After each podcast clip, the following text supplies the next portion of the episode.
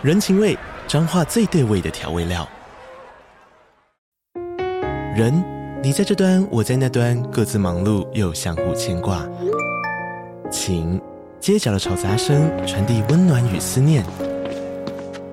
味，是从每一个转角飘出的乡愁。这里是彰化县政府 Podcast 节目《彰化早咖》，我是主持人内克。从彰化大小事各具特色到旅游攻略，透过轻松有趣的访谈，带着大家走进最在地的早咖。准备好了吗？彰化的故事，我们说给你听。以上为彰化县政府广告。欢迎收听 Precon Section，大家好，我是波伟。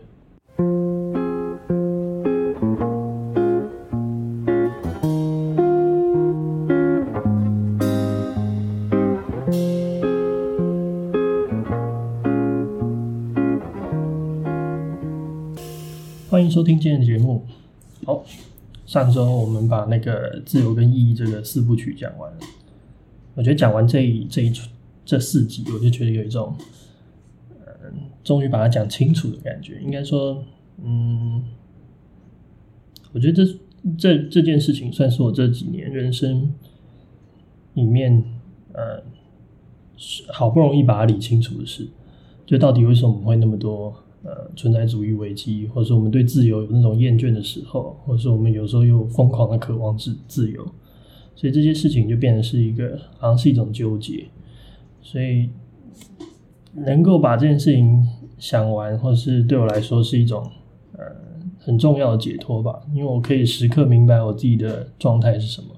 或是用一种比较理性的方式，知道自己现在的感性来源，或是他为什么会有这样的感受。然后也能够提醒自己，用一个比较，嗯，就是不会只看着失去的那一面，也会明白我现在可能可以真正得到的东西也非常丰富。所以对我来说，这这这件事情是重要的。然后，所以大概，如果未来有想到什么，也许可能可以再补充。毕竟我们也不知道未来会发生什么事情。好，那这周我来讲一个比较比较讨喜吧。就之前，我其实我其实很少很少去讨论一些爱情观的东西，因为其实我一直都觉得爱情这件事情没有那么多理性层面上的呃纠结或太复杂的逻辑，反而是这种感性层面上的呃会有无限的纠结，就是会这种东西可能是感性层面上更难，所以对我来说，好像它呃很好的就能够大概。就应该说，呃，游戏规则很简单，但是中间的情感是复杂的。然后情感它本身牵扯的东西就不是纯粹理性的东西。呃，不过我也我有发现一件事情，就是《Before Midnight》呃流量最高的那几集，其中一集就是有关于爱情那一部吧？对啊，所以呃，应该大家多多少少还是对爱情这件事情有一些想法。然后这周我刚刚做一件有趣的事情。也不是有趣，就是一件蛮有意义的事情。就是我去当了一个朋友的证婚人。我觉得婚礼是一件很有趣、很很奇异的事情。就它大概是人类最，嗯、人类的所有社会活动里面最接近永远这样子概念的一种仪式。就是我们其实不太容易处理永远，因为毕竟永远是一件困难的事嘛，或者是呃人类无法企及的事情。呃，去做一个这么大的承诺，基本上应该只有结婚，还有生儿育女，就是养小孩这件事情，你才会有产生这样子的关系。不然人类基本上不主动，呃，不没有能力主动去接近这这样子的概念，对啊。所以其实那个时候我也我也就问我那个朋友，他结婚的时候，我就问他的，你去那个办这叫什么？户政事事事务所办这个结婚的这个登记的时候，我就问他说：“到底什么时候你感觉到自己结婚？”然后我觉得答案也蛮有趣的，就是大部分的时候，就是应该说结婚仪式的过程，包含比如说我们签字啊，或者是换身份证，他都不一定有感觉到什么样明明确或明显的差别。但但你说物理上的差别很明显嘛？就是他的配偶栏有写三个字，然后他也成为别人的配偶。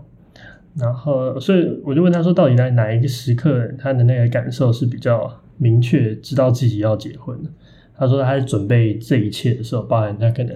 呃要准备来了解怎么样去登记结婚，然后包含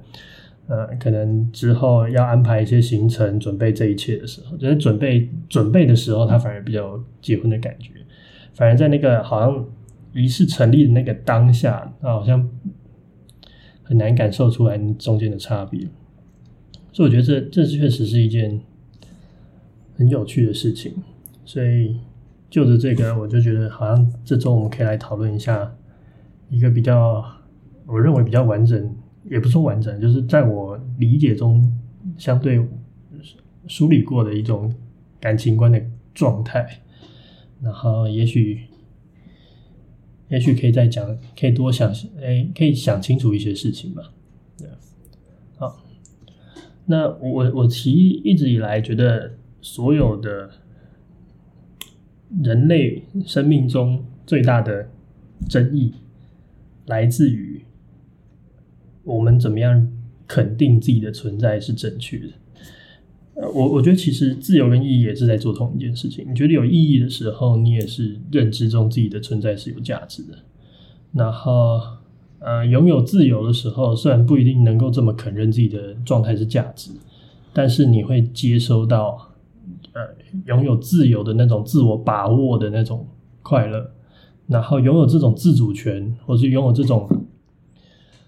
啊，就是自由的状态，其实一定程度上也是你对自己的状态，生而为一个独立的人，你不是一种附属的状态的一种肯定。对，所以我觉得很多时候，其实我们需求的东西，其实是。从底层来说是很雷同的。我一直很相信一件事情，就是人类的多元性是在表层上的差异，譬如说我们的外貌，或是我们呃可能拥有的社会文化的差异。但底层的逻辑，譬如说那些关于啊、最基础的我们存在的理由，或是我们希望被人认可，或是我们等等等这些最基础的，全世界应该会拥有一种很统一、很雷同的共性。对所以我觉得感情的最最基础的逻辑，它是一种对自我存在的一种肯认的方式。所以一开始它其实是针对自己的，什么意思呢？就是呃，跟这个人，或是遇到这个人之后，我有没有办法更确定我是一个更好的人？那什么是更好的人呢？它可能就是一个很抽象的意涵，它包含可能你的存在状态是一个合理的、正确的状态，或是你是一个。值得的状态，或是呢，介入一点，如果加入一点社会氛围成分，是呃，对这个社会的呃呃存在是有价值的。这个社会，你你应该存在于这个社会。所以对我来说，好像呃，感情一定一定程度上，它在满足的其实是一种这样子的需求，对自我存在的价值的一种需求。所以我觉得我我可以分成大概呃三个三个 part 来讲这件事情。然后第一件事情就是，我觉得大部分的感情一开始嘛，就是它其实存在一种吸引跟暧昧的过程。那它是针对优点这件事情，就是每一个人的呃比较好的那些特质，或是我们崇尚的那些特质。那其实我我觉得呃互相吸引它的前提，其实是来自于呃对方拥有一种你梦寐以求的特质。比如说对我来说，呃小易拥有的感性就是我。无法理解，或者是可能短时间内，或者是长时间内，我可能都不会拥有的东西。那对我来说，那样子的感性其实是一种稀缺，或者是一种在我生命中很稀有的东西。所以我们会对会被一些我们期待我们拥有的特质，但是我们无法拥有的特质所吸引。所以，比如说，哦，我觉得不一定是无法拥有，至少就是我们真实的价值，比如说。啊，有些人喜欢那种身材很好的，或者长相外貌很好的，因为在这个社会，我们还是会倾向认为这样子的特质是相对好的。呃，健康，如果从生物学的角度，它当然可能会有一种有利于生育的前提，但是也相对的，我们也可以理解这个社会崇拜美或崇拜帅或壮这样子的一些气质跟特质。或者是，譬如说像呃，我们有时候小时候应该也会有一些人有这样的社会经验吧，也不是社会经验，有一些学习经验，就是班上功课特别好的女生，她其实很受欢迎，很容易很受欢迎，比如说第一名啊或第二名的这样子的男生女生也好，或者在工作上面他能力是出众的，那一定程度上他有欢迎，所以他拥有一些特质是我们普遍认为是好的，那你也同时认为是好的一些特质，有时候他也会存在一种生活态度里面，比如说可能有些人就是很洒脱。然后你也希望你活得洒脱一点，所以你会被这样子洒脱的人、特性的人吸引，或是你喜欢呃，我觉得霸道总裁有点这种感觉，去掉他总裁那一部分，霸道这件事情可能是有一些人会期待，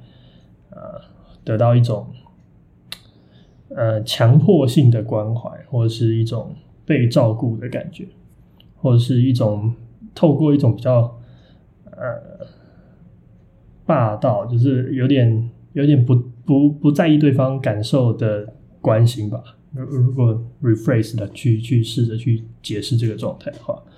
所以其实一定程度上，我觉得大家都会被一种你所期待的特质所吸引。那些特质可能是你已经拥有了，亦或是你可能呃梦寐以求。但这些特质的发现呢，它就是一种吸引的开始。它它有存在一种两种状态。第一种状态可能它是一种错觉。比如说，呃，我以前去荷兰交换学生的时候，我我就会发现一件事情，就是交换学生之间很容易会有那种情愫的产生。其实这件事情蛮好理解，就是你你在一个人生地不熟的地方，然后大家都讲外语，然后如果你可以遇到一个啊，你们是一起从台湾去交换的，或是你遇到一个也可以讲中文的人，你自然对他有一些加倍的亲切感。所以我觉得其实这件事情是有趣的点在于，就是他在某一个特定的情境底下。它会引发出你会觉得对方拥有一种在当时的环境相对稀缺的特质，比如说他可以跟你聊台湾发生的事情，或是呃跟你有类似的民族情感。所以其实其实我觉得这件事情就是就是一种特殊的情况，譬如说像呃呃世界上最糟的人里面那个晚晚宴，那个晚宴也是一样，就是他会创造一种很特殊的情境。然后让你方便的观察到对方的一些你所期待的呃特质，你所觉得美好的特质啊，最经典应该就是那个 Before Sunset，哎，Before Sunrise 的第一集，他们在呃这个火车上的相遇，然后以及他们在维也纳那个晚上所经历的一切，它都一定程度上的创造一种很特殊的情境，让你很容易的观察到这些。你的这些特质，然后这些特质成为你们互相吸引的一个关键。所以，它一些创在的，呃，它主要点就是，嗯、呃，它是一些外在的条件，然后这些外在创条件创造了一些可能性，然后让这件事情发生。那当然也有一种特质的获取是来自于长期的观察，那它就可能更日常一点，比如说，嗯，比如说班队或是办公室恋情。我觉得这些东西的存在，其实一定它它可能就会比较没有那么魔幻的色彩，但它可能呃也是透过长期的观察，会发现或者找到一些可能平常你不容易注意到的一些点。所以，譬如说，可能他在某些细节上特别细心，那这个细节可能是你必须要在长时间的相处之中才会像灵光呃灵光乍现一样的出现，然后你被你捕捉到，你才有可能真的。发现这件事情，所以一定程度上，这个逻辑是这样子：当我们发现对方身上有一些我们理想的样子的时候，其实我们那个时候其实对这个人的评价是提高的。那对这个人评价评价提高的同时，其实我们会发现，我们愿意是给他更多的加权。加权就是有点像那个呃考试加权那种概念，就他的回应或者他对你的态度。你会比一般人影响你更大，比如说，他对你的称赞，对你来说可能就是可以开心个一天，或甚至如果他对你比较相对冷淡，那这件事情对你的影响也会比较大。可这个前提是建立在当你发现他有这样子的，你对他评价提高啊，然后你就会有可能愿意给他更高的加权。所以这一开始的状况有点像这样子，当你愿意提高他的加权，提高他的评价之后。你发现他好像有点喜欢你，就是当一个暧昧的状态的时候，那这个时候你是很幸运的，因为中间逻辑是这样：一个拥有你期待特质或是理想特质的人在认可你，所以，所以这件事情是一个呃，他的认可给予你在心目中觉得自己是一个合理或者值得存在的人，这件事情的加分更高了。所以换而言之，就是在给对方提高加权的同时，你们对彼此的那个状态的互相肯定，会很棒的，你知道，产生一个正向的循环。所以彼此都对自己的存在状态拥有一种很稳定，然后可以接受。我是觉得很美好的状况，所以你当然会希望，呃，花更多时间跟这个人相处。那我觉得这就是某定程度上我们认知中的热恋期吧。就是当你愿意，你发现这件事情的时候，你其实在感受的，或是你觉得那些美好，其实来自于呃那种互相肯认的关系里面。你看到他的美好，然后你看到自己，因为他也喜欢你，所以他也肯认你的美好。所以你看到一个美好的东西，愿意觉得你如此美好，这件事情就会是一种非常非常甜的恋爱的感觉吧。所以，我所以刚刚讲的那一段，他纯纯粹在关注的东西，很多是来自于优点的部分，就是比如说一个长得好看的人、身材好的人，或者是善良的人，或者是体贴的人、温柔的人。那这些优点本身，它其实是一种。互相 benefit、互相加持的状况，所以我觉得这这一 part 是属于我们怎么样，因为互相欣赏对方，而让自己的，而让自己的存在，或是让自己的呃自我认可这件事情显著的提高。但是这一部分其实是我觉得它是一个一个呃，可能在恋爱初期比比较容易出现的状况。那接下来就会变成是一个，我觉得是相对是来自于揭露、揭露跟包容。那当然要包容或是要揭露的，就属于比较缺点的嘛那一 part。这一部分其实是一个比较不舒服的过程。呃，理论上我们在感情之中，就是理论上啊，就是我们扣除那些可能有些人会。把自己伪装成另外一个人，只为了让另外一个人喜欢他自己的那种状况。但理论上，我们在感情中，我们都尽量的做自己。但是做自己的同时，其实，呃，那个时候的自己跟你平常自己是很不一样的。因为那个时候的自己是一种热恋的状态嘛，所以其实你更愿意去做一些表示，或是更愿意去做一些可能平常的自己懒在家的自己不会愿意做的事。因为，呃，这这这应该是很好理解的情绪。所以在这这些情感或这些刺激消失、消退的过程之中，其实我觉得大家在做的事情是一种还原，还原出来一种，或是一种揭露，揭露一个更完整的自己，或者更原始的自己。那还会褪去一些可能因为热恋产生的这种激情的过程之后，那你会出现一个更像你自己的自己。对，所以我觉得其实逻辑上并不算是一种欺骗吧，它比较像是一种回复。那当然，如果呃这种回复的落差过大的话，我也可以理解那个产生这种欺骗的感觉。这这也可能很好的解释为什么很多人会呃指责另一半在热恋的时候跟热恋之后的那个状态是很不同的。那我觉得，毕竟热恋一辈子这件事情真的是蛮困难的。你们最后都要回到一种比较原始、比较舒服的状况，所以不可避免的，有些人在这一段过程之中，会慢慢的揭露一些可能原本不会有的一些特质。那这这些特质可能更多的就是一些糟糕的地方或者缺点，比如说讲话的方式相对刻薄，或者是情绪的控制不够不够好，或是一些生活习惯上的一些呃。压呃的一些缺点，或是一些邋遢的习惯，所以我觉得很多时候，呃，热恋期过之后，比如说人家说什么三个月吧，还是有时候半年，我我听过一个那个时时长的那种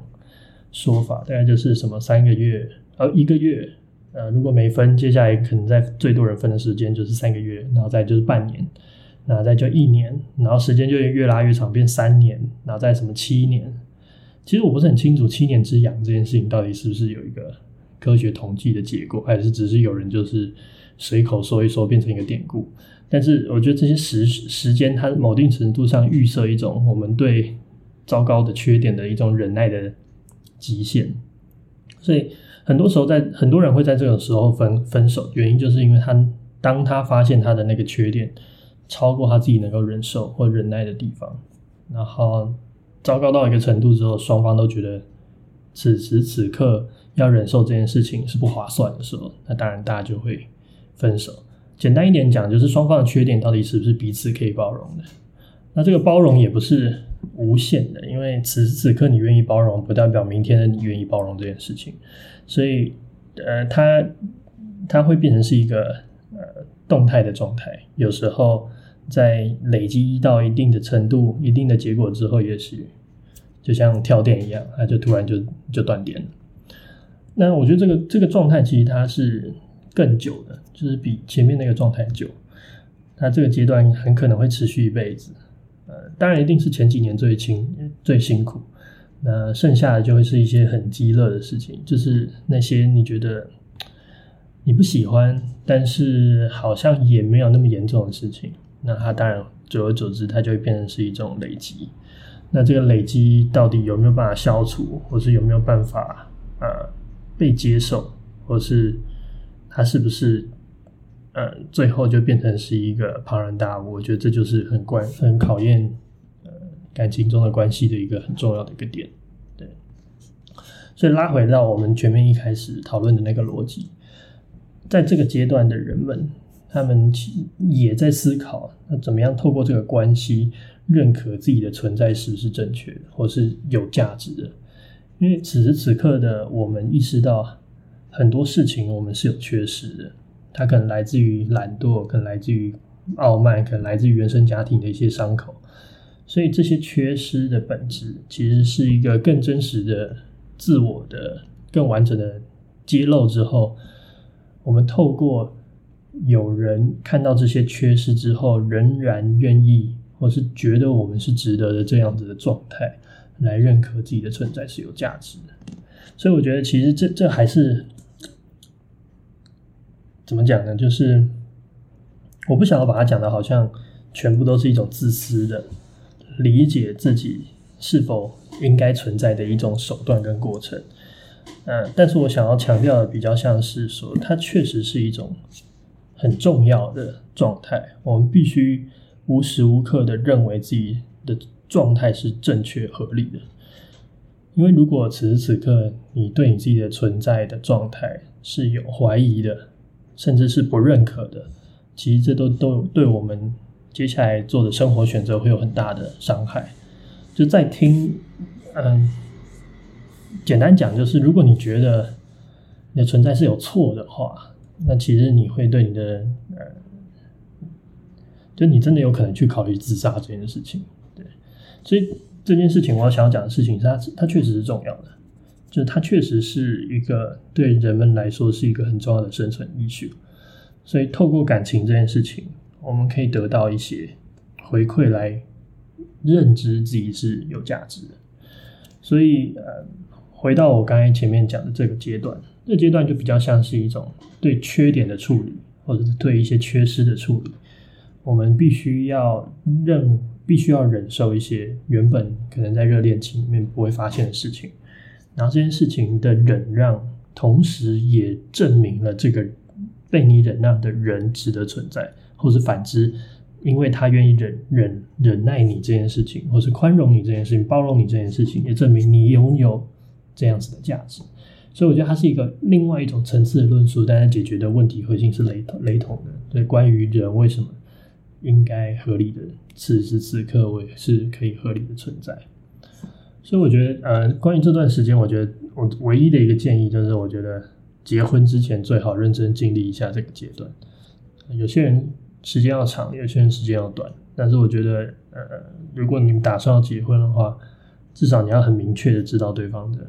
缺点或暂时无法调整的缺点会是什么。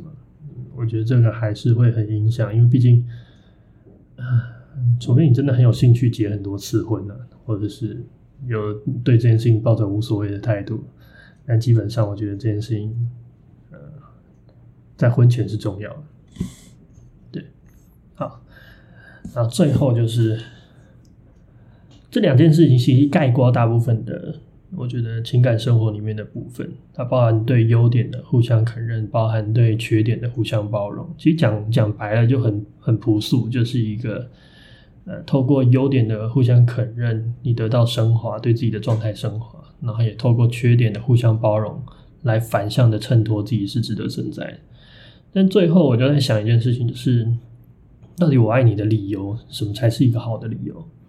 原因是因为是这样，就是有一天我在洗澡的时候在想这件事情，我就觉得好像不管是哪一个阶段，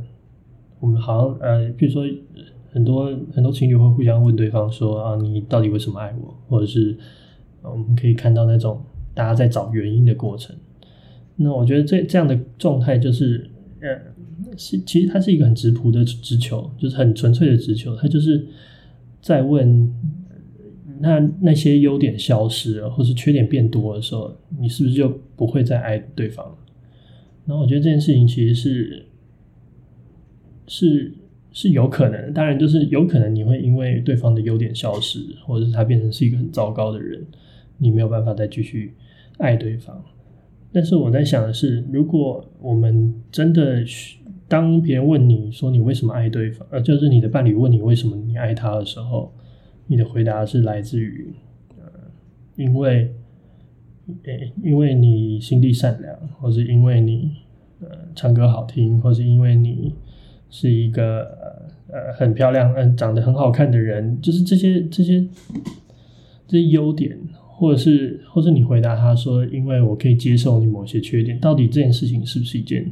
合理的？因为如果他不再。貌美如花，如果他不再善良，如果他不再这样子，难道这就成为一个？就如果我们这些爱的本身都带有这样子的条件，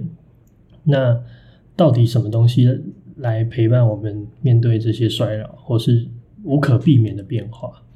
大家可以理解一件事情，就是人终究会改变，就是此时此刻的你。可能对七年前的你来说，或十年前你来说，是一个完全不同的人。我不知道大家有没有能够想象一下自己可能七年前，为什么说七呢？因为我听听人家说，细胞细胞七年会换一次嘛，所以就是七年前的你，像以我来说，七年前的我可能就是刚毕业、刚退伍吧。那个时候的我跟现在的我，到底是不是一个同样的人？我觉得好像也。也变化了蛮多，人只要时间够长，都不会是原本的自己。所以，如果是这样子的话，那我们要怎么样理解感情走到最后？那它真正会持续或是呃保持这样子的关系的原因到底是什么？它它不应，它很难建立在一些哦，有个机车，很难建立在一些这样子的。很明显或是很显著的优缺点的包容也好，或者是缺优点的存在也好，或是缺点的包容也好，因为你其实很明确的知道优点有一天可能会消失的，或者它因为什么事情的改变它会消失，或是你的耐心或是你的包容力在某一次刻你会突然跳电，有有就不不能再接受。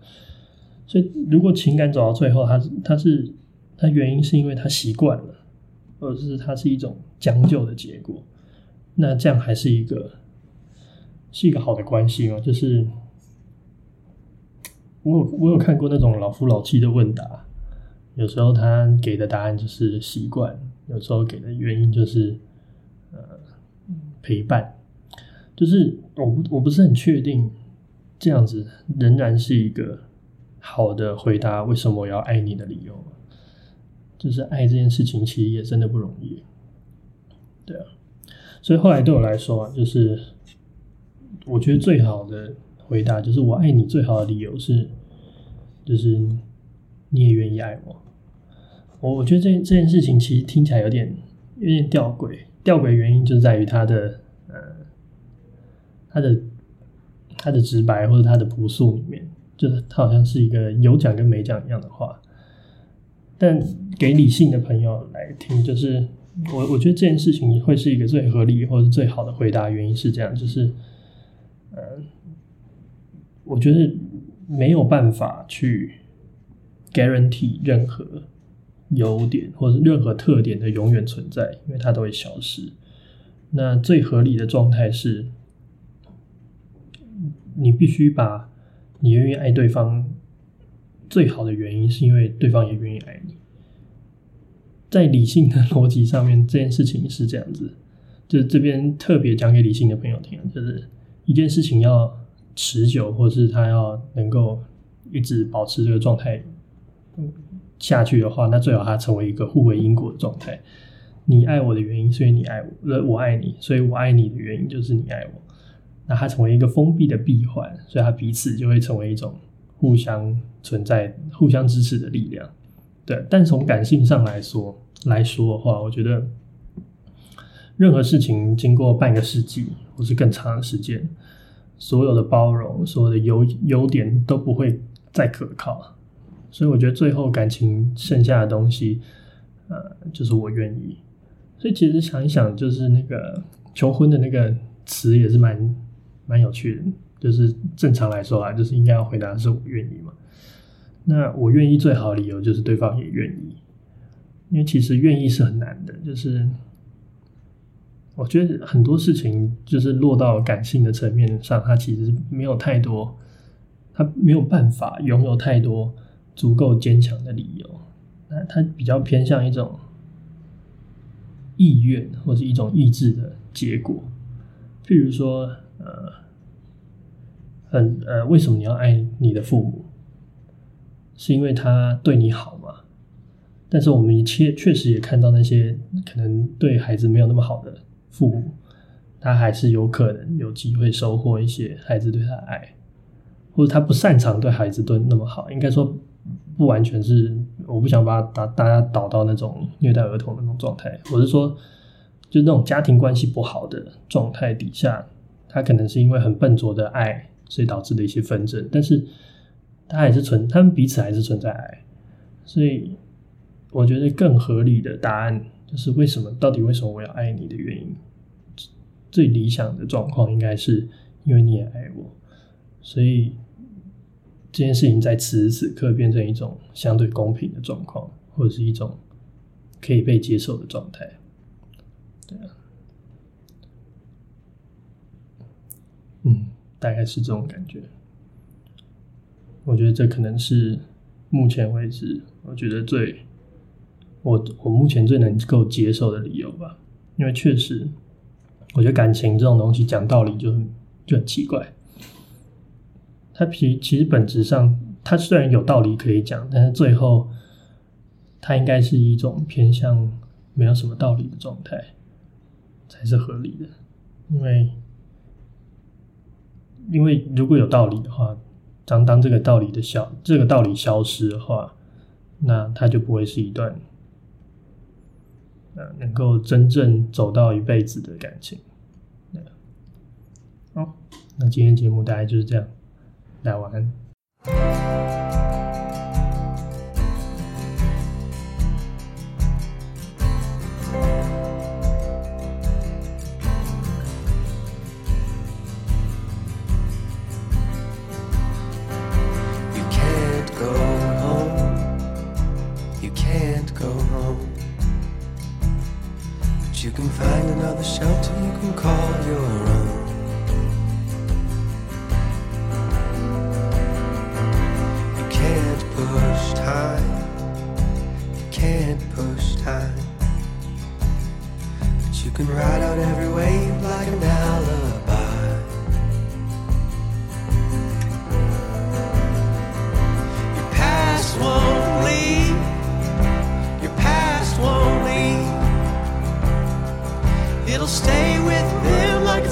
with me.